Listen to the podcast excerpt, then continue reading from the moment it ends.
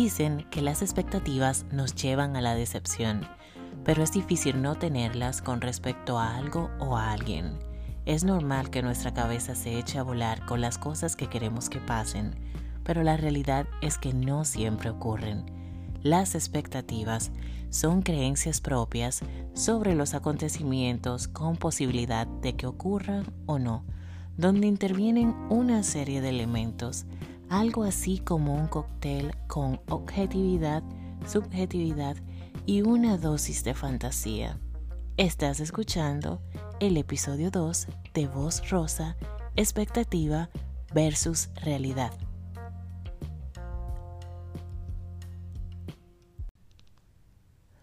Hola chicas, bienvenidas a un nuevo episodio de Voz Rosa.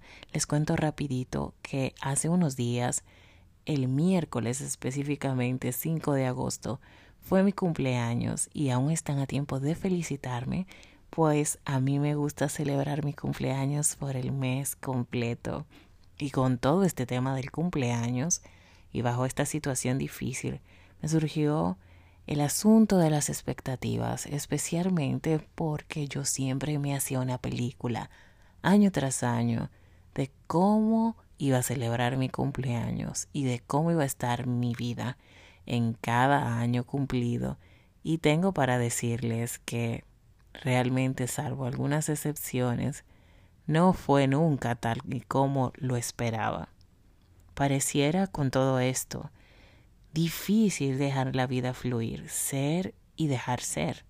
Y ya saben que actualmente con la covidianidad que nos tiene reinventándonos y la celebración de los cumpleaños no son la excepción. Hemos visto numerosos cumpleaños vía Zoom y hasta los famosos vehículos con seres queridos desfilando en las calles donde viven los cumpleañeros y cumpleañeras para agasajarlos. Vivir un poco más en lo simple. Sin embargo, con toda esta situación se ha convertido más en lo mío. Dejé de hacer planes a futuro y enfocarme más en el día a día. Con cada año cumplido, como les había mencionado anteriormente, yo hacía una, un recuento de cómo está mi vida y la comparaba en cómo yo debía eh, tenerla. Y con todo esto de expectativas arraigadas durante mucho tiempo, hacía algo parecido a la lista de resoluciones que hacemos al iniciar un nuevo año, para cuando llegue el siguiente, descubrir al pasar balance que no logré ni siquiera la mitad de lo que me propuse. Soñador al fin, esto es normal y creo que a muchas también le ha pasado, lo que nos lleva al primer punto. ¿Dónde o cuándo empiezan las expectativas? No es difícil darse cuenta que las expectativas empiezan desde que somos unos niñitos. Recibimos comentarios de muchos seres queridos, especialmente de los padres. Él va a ser arquitecto, quiero que sea el orgullo de la casa, él va a ser el primero con un título universitario, él me va a cuidar cuando yo sea una anciana y por ahí María se va. También de pequeños nosotros tenemos unas expectativas un poco hasta cierto punto fantasiosas que con el paso del tiempo uno realmente debería de preguntarse si uno está viviendo en términos realistas y realmente si uno está viviendo conforme a los términos propios o conforme a lo que se espera de nosotros. Con esto les cuento un momento muy gracioso durante mi cumpleaños. Realmente fue cuando mi padre me felicitó y su deseo para mí, además de tener salud, fue que tuviera una familia. Con esto, hijos incluidos y un esposo. Como si no lo quisiera o no lo supiera, y en caso de no quererlo tampoco estaría mal Voy con todo esto a las expectativas que tienen los demás con nosotros, especialmente la sociedad y los padres. ¿Cuándo debemos de casarnos? Ay, tú estás muy tarde, te vas a quedar. ¿Cuándo deberíamos tener hijos? bueno, tú como que después se te va a hacer muy difícil tener un muchacho. ¿Qué tú piensas? Tenerlo vieja. Son muchísimas de las cosas. Ay, pero tú no debes de estudiar eso. Y le pasó a mi hermana que realmente ahí todos fuimos eh, culpables porque yo fui una de las sorprendidas porque luego de ella decirnos que iba a estudiar derecho y nosotros hacernos una idea de ella siendo una eh, fabulosa abogada, llegó a la casa diciendo que se había inscrito en la carrera de publicidad y todos nos quiso dar algo. Y con el tiempo ella nos ha demostrado que fue la mejor decisión, pues le está yendo sumamente bien en sus proyectos y sobre todo es feliz en lo que hace. Le cuento todo esto porque realmente embarcarnos en vivir cumpliendo con las expectativas que las demás personas tienen con respecto a nosotros es una tarea agotadora, puesto que la gente no está conforme del todo y siempre querrá o esperará algo más de ti.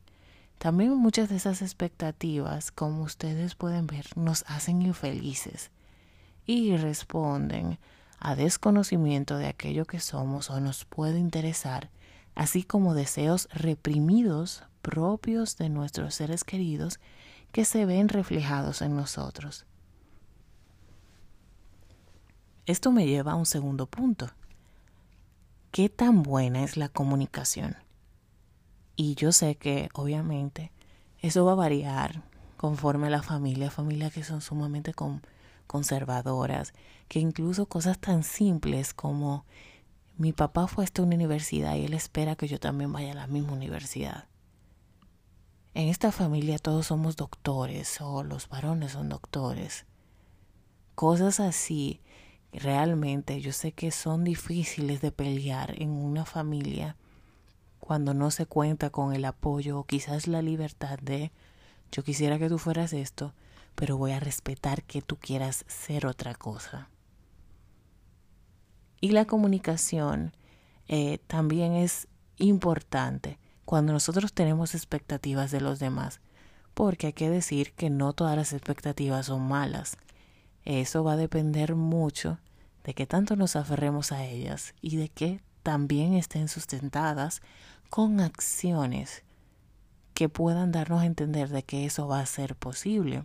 En el caso de las expectativas con los demás, que son razonables, no esperar que la gente adivine que nosotros esperamos de ellos. Hay que aprender a comunicar cuáles son nuestras expectativas. Esto se ve mucho en las relaciones de pareja. Cuando hay malos entendidos, cuando las parejas se enojan, que el otro quiere que adivine, bueno, él tiene que saber por qué yo estoy enojada.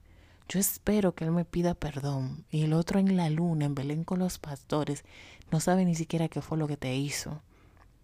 Entonces, no deberían hacer estas cosas. Y, en un tercer punto, no esperar demasiado de los demás, que también es, empieza como una decisión. Miren, en mi caso, cómo llegó agosto del 2020. Sé que el cumpleaños es una cosa quizás no tan profunda, ni un problema existencial, ni mucho menos, pero con la llegada de mi mes, así mismo se fueron mis expectativas. Las mandé de vacaciones cuando vi que uno puede hacer todos los planes que quiera, esperar y esperar, pero cuando las cosas no están para suceder, simplemente no suceden o puede darse un acontecimiento inesperado que haga poner en pausa o cambie el rumbo de nuestros planes. Y yo, simplemente por echarlos a un lado, fui sorprendida gratamente. Sé que no todos los casos aplica, pero en el caso mío aplicó. Siguiendo con las expectativas a nivel personal, también tenemos que aprender a ser realistas. Hay personas que solamente porque desean algo esperan que suceda. Y yo sé que está todo esto de la ley de la atracción, de vamos a ser positivos, etcétera, etcétera, etcétera. Pero vamos a acompañar un poquito esos buenos deseos de o esas expectativas de acciones que nos permitan acercarnos al cumplimiento de eso que esperamos. Hay gente que espera tener una carrera pero no estudian, no se preparan para los exámenes. Hay personas que quieren tener parejas, pero no hacen un esfuerzo por conocer personas o colocarse en ambientes que les permitan conocer a personas que quién sabe lo lleva hasta su media naranja. A menos que usted la haya conocido por Tinder y usted le dé su dirección, que eso ya es otra historia. Pero hasta en eso hay que ser proactivo. En el aspecto personal, las expectativas sin acción son simplemente deseos fantasiosos con una alta probabilidad de que no ocurran, algo parecido al pensamiento mágico del que hablaba el epistemólogo y biólogo suizo Jean Piaget, donde él explicaba que los niños menores de 7 años tienden a creer que sus pensamientos pueden hacer que las cosas sucedan no muy diferente de los adultos actualmente. Seguimos teniendo esas diferentes formas de pensamiento mágico. Eso me recuerda una vez de niña que me tragué una semilla de uva y me dijeron que me iba a crecer una planta dentro y andaba toda asustada porque pensaba que iba a ser así. Suceder situaciones, por ejemplo, cuando tenemos una cita con una persona y la cita sale sumamente bien, que ya nos comenzamos, llegamos a la casa y nos comenzamos a imaginar que la siguiente nos van a pedir amores, que la siguiente nos van a pedir matrimonio, eh, que sea el hombre de nuestra vida.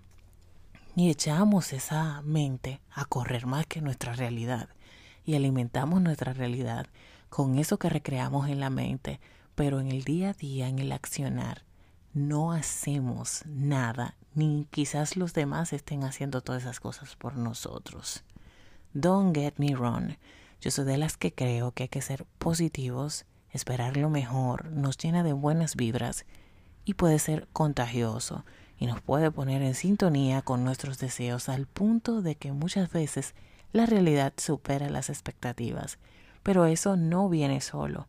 Hay muchas personas que se aferran tanto a sus expectativas que les resulta difícil abandonar la idea de que solamente por esperar algo no quiere decir que vaya a suceder. En el aspecto positivo, tener ciertas expectativas nos puede ayudar a anticiparnos a cosas que pueden suceder en dosis correcta y prepararnos mejor. El soñar nuestra vida más que vivir nuestros sueños nos desconecta de la realidad. Esperar demasiado y no esperar nada, los dos extremos son fatales. Aquí el factor clave es no esperar demasiado de aquello que no podemos controlar o soñar al punto que pensemos que las cosas van a suceder solas. ¿Qué pasa cuando nosotros decidimos romper con ese círculo de vivir en los términos de los demás, según lo que se espera de nosotros? Obviamente, si hay una costumbre de esto, una tendencia, cuando uno hace lo contrario, genera frustración, enojo, y más si son nuestros padres. Pero realmente, esta vida es muy corta, señores.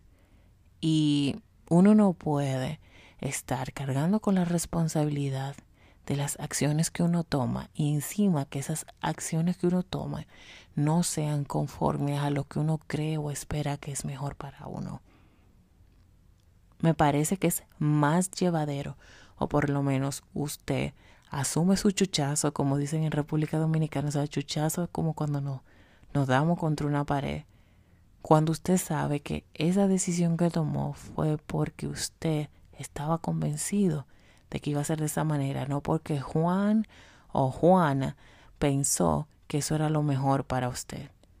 Con el tema de las expectativas, hay que examinar qué tantas cosas realmente sustentan eso que esperamos, o sea, sobre la base de qué nosotros esperamos que, que vayan a suceder X o Y evento. Y si algo no resulta como esperabas, al menos no te vas a quedar con la duda. En esta vida tenemos que tratar de buscar y hacer las cosas que nos hagan felices.